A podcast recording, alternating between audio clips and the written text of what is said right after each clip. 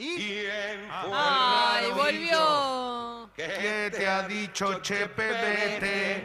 Que pasó el tiempo del firulete. Por más que ronca, no na, me na, den na, la conga. Siempre buen tiempo para na, milonga.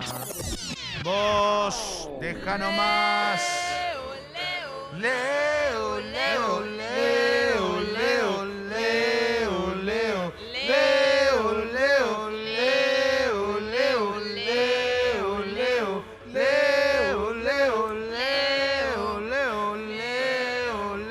Bueno, Leo, Gracias.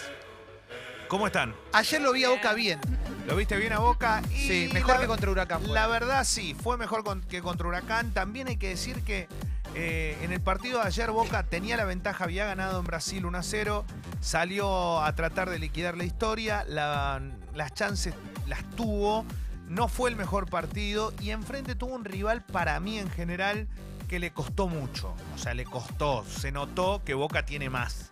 Tiene Sí. más de lo individual, tiene más eh, el Atlético Paranaense, salvo Ronnie, que es un buen atacante, y el marcador de punta que tenía, que ya no está, perdió todo eh, poder de fuego. Este marcador de punta era Renan Lodi, que hoy es el 3 del Atlético de Madrid. Se lo llevó Sí. Chelo Simeone una fortuna eh, para reemplazar a Felipe Luis, que Felipe Luis fue homenajeado en el Atlético de Madrid y hoy es jugador del Flamengo. Y Flamengo ayer clasificó a cuarto de final por penales.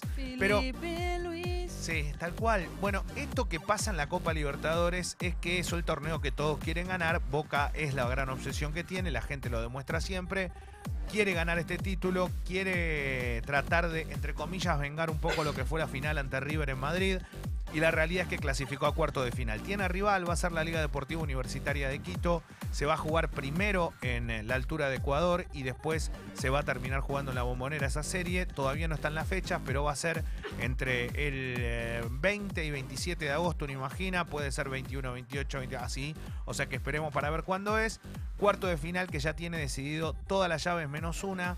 Por un lado la Liga Deportiva Universitaria de Quito ante Boca y por el otro River ante, ante Cerro Porteño. ¿Por qué? Porque Boca ayer le ganó 2 a 0 a Boca, eh, perdón, a Atlético Paranense y Cerro Porteño le ganó 2 a 1 a San Lorenzo Almagro. La victoria de Cerro le permite clasificar, San Lorenzo queda eliminado y no es una eliminación más, porque San Lorenzo no solo que queda eliminado de esta copa, sino que no va a poder participar de la que viene ni nada, porque no está clasificado y no tiene chance de clasificar, o sea que es un masazo muy duro para la cantidad de jugadores que había traído San Lorenzo, que tiene a Juan Antonio Pizzi en el banco, hizo un buen primer tiempo, lo terminó perdiendo, San Lorenzo queda fuera, River juega con Cerro, River primero va a jugar en la cancha de River y después va a definir en Asunción. Bien. Si ganan, si ganan Boca y River, se cruzan en las semifinales.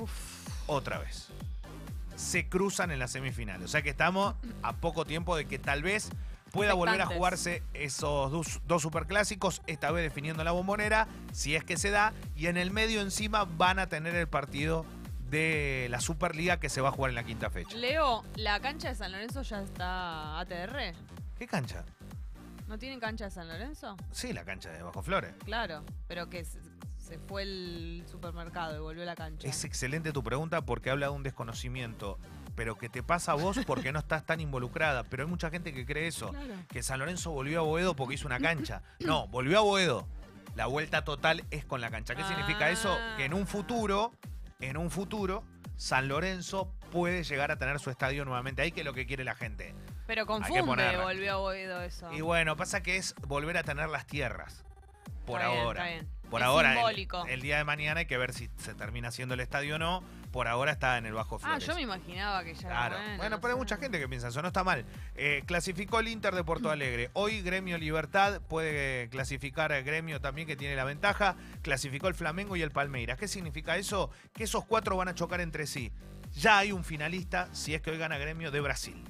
Que en algún momento lo mencionamos aquí. Hay tantos Sí. clasificados que cuesta entender si no es- Sí, al final va a haber uno seguramente. Y hay que ver si no son dos, ¿no? También porque... ¿Cuál es eh, el mejor equipo de Brasil hoy, Leo? eh, qué, qué buena pregunta. Es jodido, ¿no? A nivel local, eh, el Palmeiras viene bien. En general lo digo por lo que hizo en, en el último tiempo. Pero a nivel internacional, Gremio ha mostrado la chapa los últimos años. Sí, sí, se lo ve y, bien a Gremio. y. Gremio es un equipo copero. Eh, pasa muchas veces, ¿no? A nivel local, River no gana hace bastante un título. Ahora, cuando sale a la cancha a jugar a nivel internacional, se los come a todos. Eh, ganó 20. Si no me equivoco, River ganó 20 21 de 24 definiciones mano a mano en Copa. Es una locura. Ah, es muy zarpado. Y, la, y esto estoy hablando del último tiempo, por eso digo, eh, porque si no me van a decir, pero Boca ganó tanto, aquel ganó tanto, sí, está claro eso. Yo no estoy diciendo de toda la historia, estoy hablando de ahora. Ahora la cosa está así. Esto que decide el fútbol brasileño no es que toda la vida el gremio fue igual, sino que ahora realmente desde la llegada de Renato como técnico, lo mismo que le pasó a River con Gallardo, les cambia el chip, algo les Sí. hace para terminar en esos partidos en el mano a mano transformándose en otro equipo. Eh, igual es muy parejo, el Inter llega a, cuarto de final con Paulo Guerrero como Sí. jugando y haciendo gol. O sea, tienen muchos jugadores, Brasil tiene mucho dinero. Bien. Ayer pateó un penal Rafinha para definir la situación. O sea, la Copa está hoy. Hoy juega Independiente por Copa Sudamericana. Juega el Rojo de Avellaneda Uf. ante Universidad Católica de Ecuador de visitante. Tiene la ventaja 1 a 0. Y ojo, porque Independiente se le abrió la llave esa. ¿eh?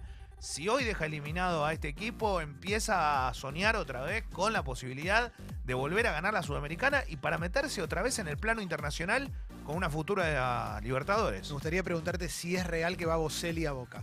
Boselli es uno de los nombres, André Pierre Guignac es el otro, que es el jugador eh, francés que está en Tigres de México, y el otro nombre que sonaba era Felipe Caicedo.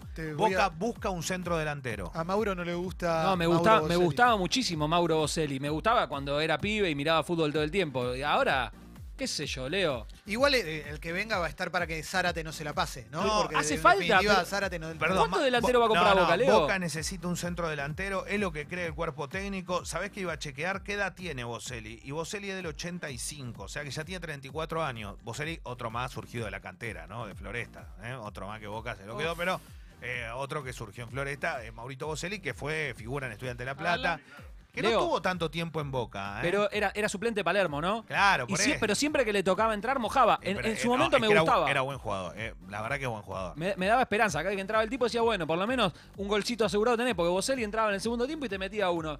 Pero ahora con 34 años, eh, ¿de Rossi cuántos tiene, Leo? Y también 35 para 36, entonces ya la verdad que se hace complicado, es cierto. Pero bueno, es lo que hay. También no entendamos que si los equipos quieren seguir comprando, en este caso Boca, se van a reforzar para cuarto de final. River ayer cerró un refuerzo. Paulo Díaz, el chileno, que lo buscó, lo buscó, lo buscó, finalmente 4 millones y medio de dólares. Se va a terminar poniendo la camiseta de River. En Argentina jugó en algún momento en San Lorenzo Almagro, juega en la selección chilena, es defensor, pero ocupa varios puestos.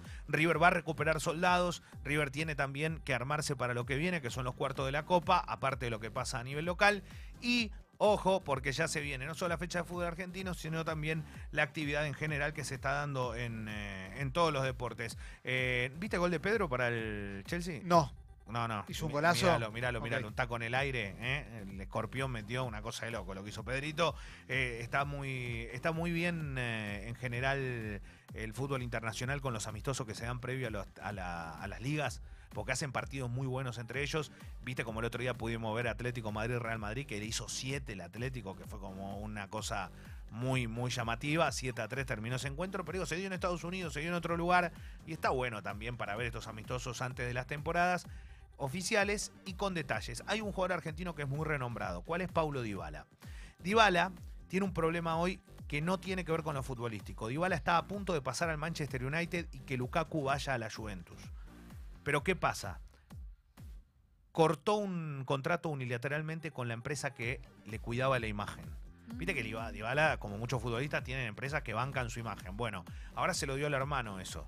Esta empresa legalmente puede impedir algunos movimientos y entre esos movimientos puede impedir que se haga este pase. Algo que no tenía pensado Dybala que puede ocurrir, pero se está hablando también de mucho dinero y un jugador que tiene una imagen siempre, yo siempre les cuento esto, a veces es mucho más grande la imagen que el nivel de juego que termina teniendo. Claro. Sí. No Pero estoy hablando manager, mal de él. ¿El manager no sabe eso? Sí, pero bueno, muchas veces se toman estas decisiones sin saber lo que puede llegar como, como, como consecuencia. Eh, para lo después, cuando tengamos un poquito más, eh, si, si llegamos con el tiempo, voy a hablar un poco y voy a ampliar principalmente sobre los panamericanos que se están jugando en- Dale, o disputando en Lima, porque hay mucha actividad. eh. Debutó el básquet ayer, argentino. ¿Cómo le fue? Muy bien, eh, le ganó a, a Uruguay, así que, pero vamos a hablar un poquito de todos los deportes, así que lo, lo, lo, lo continuamos para que no se haga muy largo ahora. Gracias, Leo.